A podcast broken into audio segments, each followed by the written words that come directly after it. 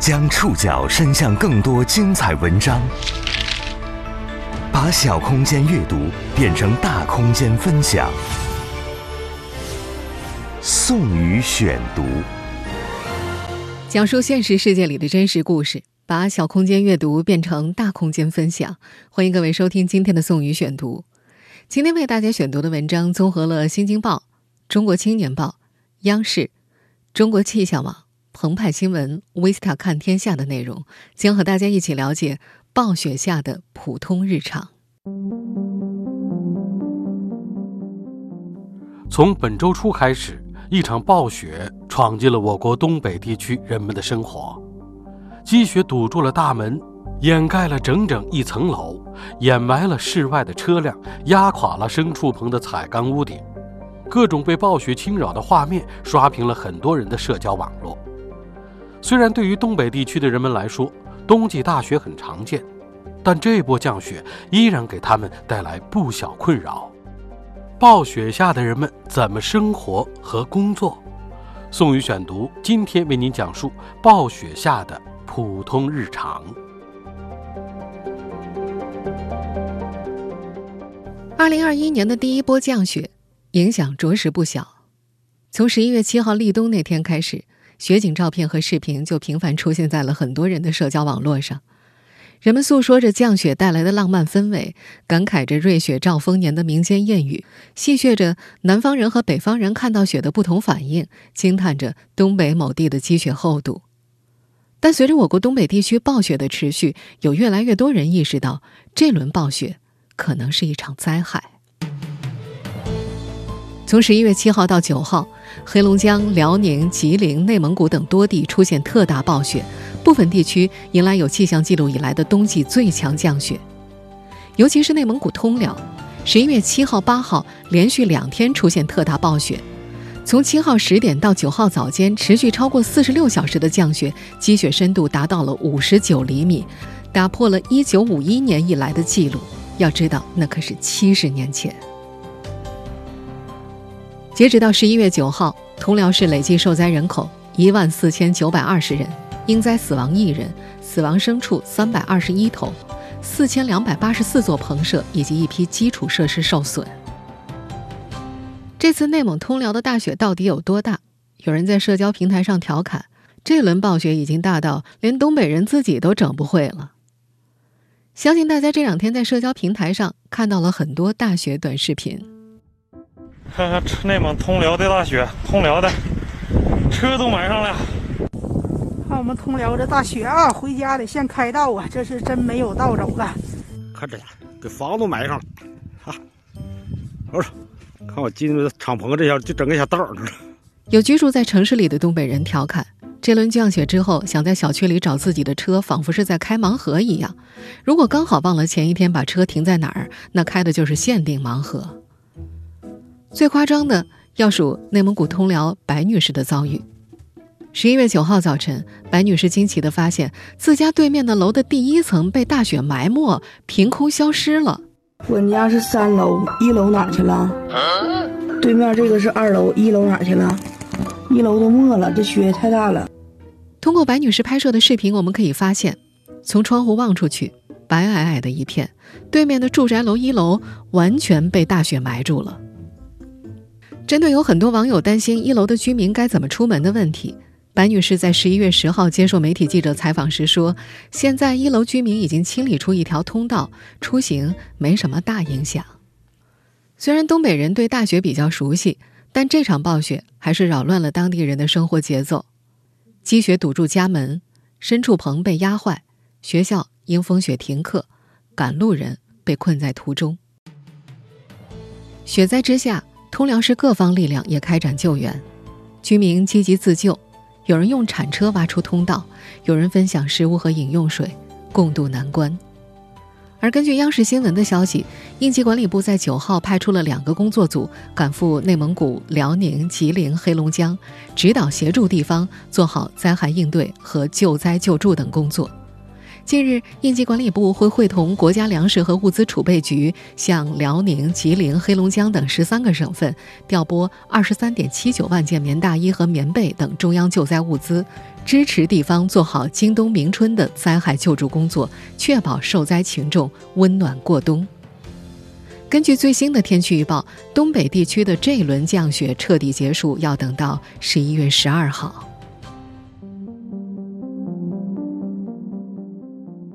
东北人对大雪当然不陌生，甚至在这场大雪到来前，很多通辽当地人也是很兴奋的。可等到雪越下越大后，他们才发现，这轮降雪超出了他们以往的经验。宋宇选读继续播出暴雪下的普通日常。十一月七号晚上，通辽养殖户张顺龙正在直播。那时啊，北京下雪的照片正在社交平台上流传着，而通辽当地的雪已经下了两天了。下雪对于这片土地上的人们来说太常见了，冬季抗寒对这儿的养殖户来说更是每年的日常工作。张顺龙养了三百多头牛，在科尔沁左翼中旗舍布兔镇塔本扎兰嘎查村一个牛棚里，棚内的温度在十摄氏度左右。这个热衷直播的养殖户在直播预告里还不忘炫耀，请大家看看我们牛的抗寒能力如何。同样对这场大雪感到兴奋的还有孩子。那天晚上，通辽一位年轻的父亲带着自家孩子下楼玩雪，看到积雪覆盖在车身上，直接抱着孩子当起了人肉抹布给车扫雪。这位年轻爸爸后来在接受媒体采访时说：“小时候他的爸爸也这么蹭过他。”我先让他看一下雪，然后现在都是楼房，它不像平房。以前的小时候，一出门就能看着，就没有童年。一看车上全都是雪，我就想起小时候，我爸抓着我扫雪呀。我就记得以前那种车硌，棱棱角角是分明，就是疼。长大了也没法玩了，就玩孩子吧，给他一个童年。我就想试试我儿子，看看他哭不哭啊，有没有啥反应。他没有反应，他非常开心。这个片段后来被上传到网络上，视频里孩子高兴，大人高兴，围观的网友。也挺高兴的，只要不造成灾害，雪总是能给大多数人带来欢乐。通辽去年也遇到过暴雪，那是去年十一月十八号，当时通辽奈曼旗的降雪量达到了四十三点二毫米，那是数年来较少见的一次。当时内蒙古民族大学一名学生在雪地里被风吹着走，还有学生死死拽着学校阶梯旁的栏杆，试图躲过雪地滑行。而今年这场雪是从十一月五号开始下的，下到第三天的时候，许多通辽人才回过神来，今年的雪好像比往年更大更久一些。我们在前面就说了，七号、八号两天的积雪记录打破了一九五一年以来的最大记录。截止到十一月九号十一点，通辽的最大降雪量是一百零一点七毫米，最大积雪深度是六十八厘米。无论雪有多大，当地人的生活也得继续，尤其是对于那些养殖户们来说。十一月八号凌晨四点，张顺龙就起床准备喂牛了，顺手摸了摸开关，发现家里停电了。他猜测或许是风太猛，吹坏了变压器。摸黑出门后，天才蒙蒙亮，积雪没过了他的膝盖，白毛风削着他的脸颊。白毛风这个名词，北方人比较熟，是指又下雪又降温又刮大风的天气，在气象学上又被叫做吹雪或者雪暴。地面和天空一片白茫茫，牛棚在张顺龙家两百米开外。对这个有四年养牛经验的养殖户来说，住的离牛越近越安心。等到他踩着雪往前慢悠悠的走了五十米之后，才看到牛棚已经塌了。彩钢结构的蓝色棚顶撑不住积雪的重量，倒塌了。许多牛都跑到了牛棚之外，在雪地里挨在一起，弓着腰，就像人受冻之后不自觉地蜷缩起身体一样。牛的身上全是积雪，已经分不出黑牛和花牛了。在厚厚的积雪当中，张顺龙几乎用尽全身的力气才趟进牛棚，逐一清点牛的数量。一头牛侧卧在雪地里，牛耳朵的耳标上。清晰地标着他的身份，零三三九。看到那个数字的时候，张顺龙突然哽咽了，伸手扫了扫覆盖在牛身上的雪，以这种方式和零三三九道别。您正在收听的是宋宇选读，《暴雪下的普通日常》。在通辽农村，这轮降雪的积雪重量超出了很多人的想象。科尔沁区河西镇占路村的一位养殖户说，在自家牛棚被压塌之后，他只能用角磨机把阻挡牛出来的路和压在牛身上的重量全部锯掉。住在科尔沁区左翼中旗宝龙山镇的杨娜一家，也在八号凌晨忙着切割倒掉的彩钢玻璃瓦。他家牛棚被积雪压坏之后，部分彩钢板砸到了牛的身上。所幸这次的损失还不算太大。在积雪之下，科尔沁区清河镇邢家窝铺村的刘秀琴夫妇看到的是刚建好半年多的蔬菜大棚轰然倒塌了。刘秀琴特别心疼，她一遍一遍重复着“老天不开眼”。为了守护种满菠菜的蔬菜大棚，快满六十的刘秀琴和丈夫一整夜都没合眼。他们拿着一把耙子爬雪。又在塑料的暖气管上插上铁锹，带着工具从窗户爬出大棚，因为积雪早就挡住门了。在蔬菜大棚边上，两夫妇使劲戳着落在大棚顶上已经结块的雪，等到忙累了，就从窗户钻回家，躺在炕上歇会儿，然后再出去继续戳。一晚上如此往复了十次，可是还是没能挡住大棚被积雪压垮。同样倒塌的还有刘秀琴家的猪圈外墙，两头猪死了。他养的一头母猪在这个雪夜诞下了小猪崽。等到刘秀琴赶到的时候，小猪在猪圈外溜达。这一切都出乎这个勤劳的养殖户的预期。此前，刘秀琴提前备好了柴，买了大米，又囤了自家种的小麦，想熬过这个雪季。可没想到，今年冬天的第一场雪就毁了两夫妇一年的劳动成果。他为此哭得趴在炕上，不愿意起身。对于通辽当地的很多养殖户们来说，他们还必须面对更为严峻的挑战。在中国天气网的一篇报道当中，内蒙古自治区气象台首席预报员张桂莲表示，寒潮是对牲畜危害最大的一种灾害性天气，和强寒潮伴随而来的风雪和剧烈降温对牲畜有严重威胁。温度剧烈下降，最容易使牲畜患上感冒、气管炎等疾病，而且容易造成羊上垛，也就是天冷的时候羊互相压起来堆成一堆的现象。这可能会导致母畜流产，有时候还会压死牲畜，而剧烈降温也会冻死牲畜。同时，这次寒潮过程降雪量比较大，如果后期积雪不能够尽快消融的话，将会形成严重的做冬雪，对牧区。半农牧区的饲料储备也是一种严峻的考验。做冬雪也是北方地区特有的气候名词，指的是雪后气温骤降，积雪长期不融化，俗称积雪坐住了，被冻住了。除了做冬雪，还有可能引发白灾。白灾是指由于积雪过后维持时间长，掩埋牧草，使牲畜无法正常采食，导致牧区大量的牲畜掉膘和死亡的自然灾害。这一长串对于南方人来说相当陌生的灾害名词，都是生活在这里的人们未来可能要面对的。但是在现在，他们所有人都必须迅速打起精神应对眼前的困难。除了零三三九，张顺龙还有另外一头牛同样死在这个雪天里，他还丢了二十多头牛，到今天都找不到踪影。温暖的牛棚倒塌之后，其他活着的牛也不得不在雪地里冻着。这是张顺龙和他的牛在通辽过的第一个冬天。之前这位养殖户在其他地方养牛，后来他看中了通辽的这个牛棚。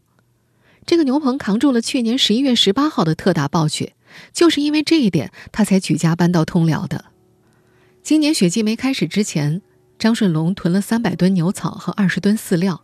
自以为万事俱备了，没想到十年经历过大大小小降雪的牛棚，偏偏在今年倒塌了。牛棚倒塌了，这个养殖户想为受冻的牛准备温水以及价格更昂贵的羊草补身体，可是他从十二公里外预定的三车羊草，因为道路无法通行，始终没有到位。提供温水的仪器通过快递送到通辽之后，再抵达镇上，却怎么都进不了村。十一月九号，张顺龙等了一整天，没有看到一辆车经过他家门前。大雪下在农村，也下的城市，在通辽市区，机场、火车站、客运站全部停运，城市公共交通也一度停摆了。但人们的生活不能停摆，日子还是得继续。宋宇选读继续播出暴雪下的普通日常。从十一月六号开始，通辽的机场、火车站、客运站全部停运，境内的四条高速公路也全部封闭了。我们如果把内蒙古的地图看作一只展翅的老鹰，那么通辽就是老鹰的尾巴，沟通着东北和华北。被国务院划为区域性物流节点城市，这里还开通了通满欧国际货运班列。截至目前呢，还没有权威数据表明这次暴雪对于通辽的物流产生了哪些影响。从目前收集到的信息来看，这些天有不少司机被困在了路上，比如在二零三国道上，就有司机两天只开了两三公里路。从十一月七号上午到九号晚上。陈星和他的叔叔一直被堵在二零三国道通辽科尔沁左翼后旗附近。在九号上午接受《新京报》采访时，陈星说：“他们两天时间只开了两三公里，国道路面上的积雪有三四十厘米厚，车辙印已经被覆盖的看不出来了，车身上也满是积雪。附近屯子房上的雪已经没过了门，里面的人都不出来了。”陈星听说，有的司机困在这条路上已经四天了。他从手机地图上看到，前面很长一段路都是红色的。车上空调不好使，只能打着火吹会儿热风缓一缓，但也不敢总打火，怕没油。这个年轻女孩这次是从山东回黑龙江老家筹备婚事的。通常来说，他们这条路需要走三天，所以上路前只准备了三天的食物和水，也没有带厚衣服。被困在国道上的他们又冷又饿。好在同样被困着的司机们互相帮助。八号，附近的货车司机拿出自带的炉子，陈星和叔叔则提供了两瓶饮用水，几个人煮了一锅热面条分着吃。从三天前开始，当地交警就一直在忙着疏导交通，找政府和救援人员为滞留在国道上的群众送去食品、饮用水等物资。陈星他们在九号下午三点半左右接到了当地交警的电话。交警为他们找到了一间距离他们滞留位置一公里左右的厂房，请厂房里的做饭阿姨给他们以及同样滞留在附近的几位司机做饭，让他们在厂里避避寒气。到了九号下午六点多钟，二零三国道附近的道路终于疏通了，可是由于前方路段拥堵，陈星他们没有办法前进，他们又在车里过了一夜。在通辽。相对于祁县区，主城区是最先恢复交通的。这里的市政部门积极清扫积雪，尽量不影响当地市民的生活。但是暴雪还是影响着城市的许多方面，比如医院。当地建安中西医结合医院门诊大厅的玻璃外墙就在这次暴雪当中碎裂了。在这家医院做财务工作的宋丽丽非常喜欢这个玻璃房大厅。她说：“每当阳光照进来的时候，整个空间都变得非常的温暖透亮。但这个五百平方米大的门诊大厅，在八号凌晨大约四点左右，传出了巨大的玻璃破碎声响。在和门诊大厅并排的病房楼里，六名值班医护人员和二十多位住院病人都听到了。有病人想探出头去看，被医护人员挡了回去。谁也不知道，在那个大雪夜，门诊大厅是从哪个地方开始破裂的。”等到其他人八号早上赶到的时候，玻璃外墙的玻璃已经碎裂成了雪花状，屋顶上的玻璃墙体也在不断的掉落，迎宾的绿植倒在地上，而病人等候接诊的座椅堆满了积雪。更麻烦的是，这所医院的药房和收款厅都设在门诊大厅里，这座门诊大厅倒塌之后，部分药物无法取出提供给病人使用，这使得静安医院没法继续接诊病人。一直等到主城区恢复通行之后，有的病人选择出院，还有的转去了其他医院。在这家医院工作的宋丽丽担心，积雪一时无法清除的话，可能会冻裂暖气管和水管，让医院更加雪上加霜。他说：“不能总让大夫和护士放假呀，他们也有家庭，需要工作，需要钱，需要正常过日子。”通辽当地人对这次暴雪并非毫无防备，但对很多普通人来讲，这次降雪的强度还是超出了想象。好在在对抗暴雪方面，东北人民比其他地区的人们多一些经验，在不利条件下，他们依旧努力维持日常生活的运转。宋宇选读继续播出：暴雪下的普通日常。早从十一月七号起。辽宁、吉林、内蒙古等三省气象台就多次发布暴雪红色预警，在内蒙古通辽，当地市气象台也在降雪过程开始之后多次发布预警。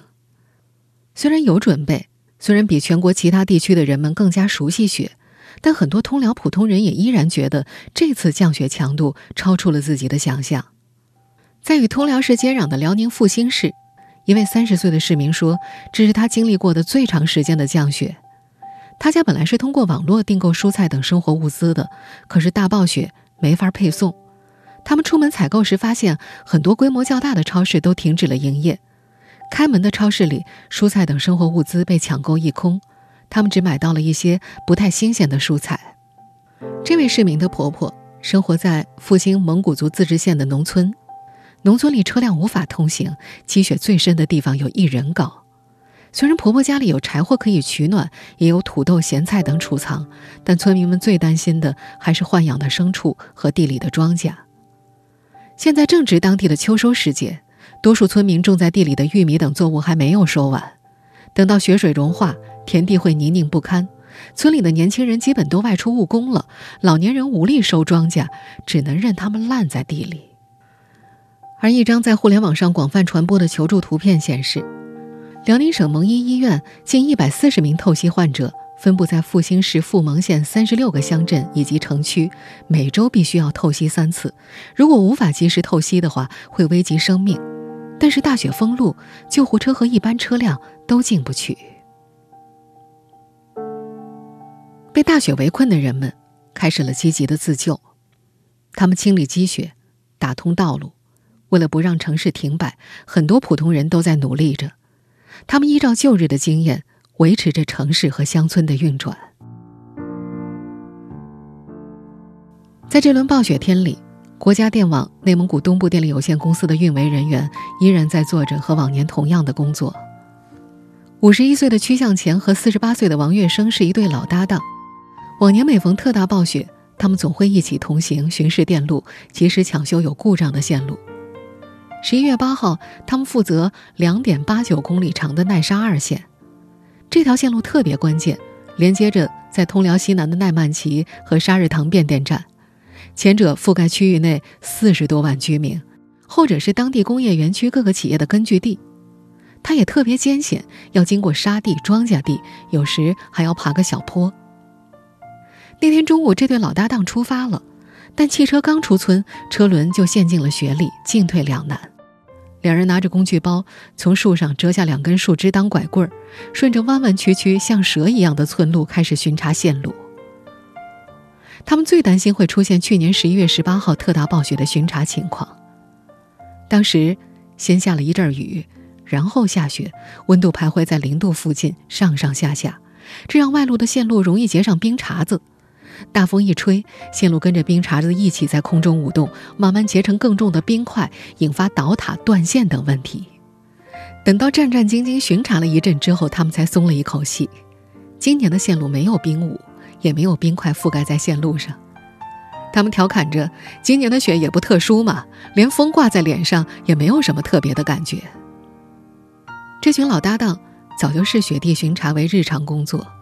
他们就这样一步一步拄着拐杖，互相搀扶，在大雪覆盖的村路上走了近四个小时。在这轮降雪当中，互相为对方遮挡风雨的，还有内蒙古民族大学的同学们。在冒着风雪去教室上课的路上，同学们相互调侃着：“今年的风啊，不似去年凶猛，不用再担心被风吹跑了。他们排成一排，埋着头，顺着前人的脚步，一步一个脚印向前踩。根据官方天气预报，本轮寒潮影响过程已经接近尾声，但这个冬天才刚刚开始，东北地区的降雪还是会持续出现。事实上，就在这轮东北地区被大雪围困的时候，其他地区很多省市也都在感受这波猝不及防的寒潮。这几年，我们越来越多和极端天气正面遭遇：高温热浪、干旱。短时极端暴雨、强降雪、极端寒潮，不只是某个村庄、某个城市，全国甚至全世界所有人都在真真切切地感受着极端天气给我们带来的一系列考验。以前可能很多人在下大雪的时候会想到去堆别出心裁的雪人、飘扬的雪花，以及冻得红彤彤的兴奋的脸蛋。而在这一切快乐的背面，通常还有结冰的道路、开不动的公交、被压垮的大棚，以及被大雪围困的普通人。或许我们终将面对跟从前不太一样的世界了。希望每个东北人都能安然度过这轮大雪，也希望我们所有人都能平安度过这个冬天。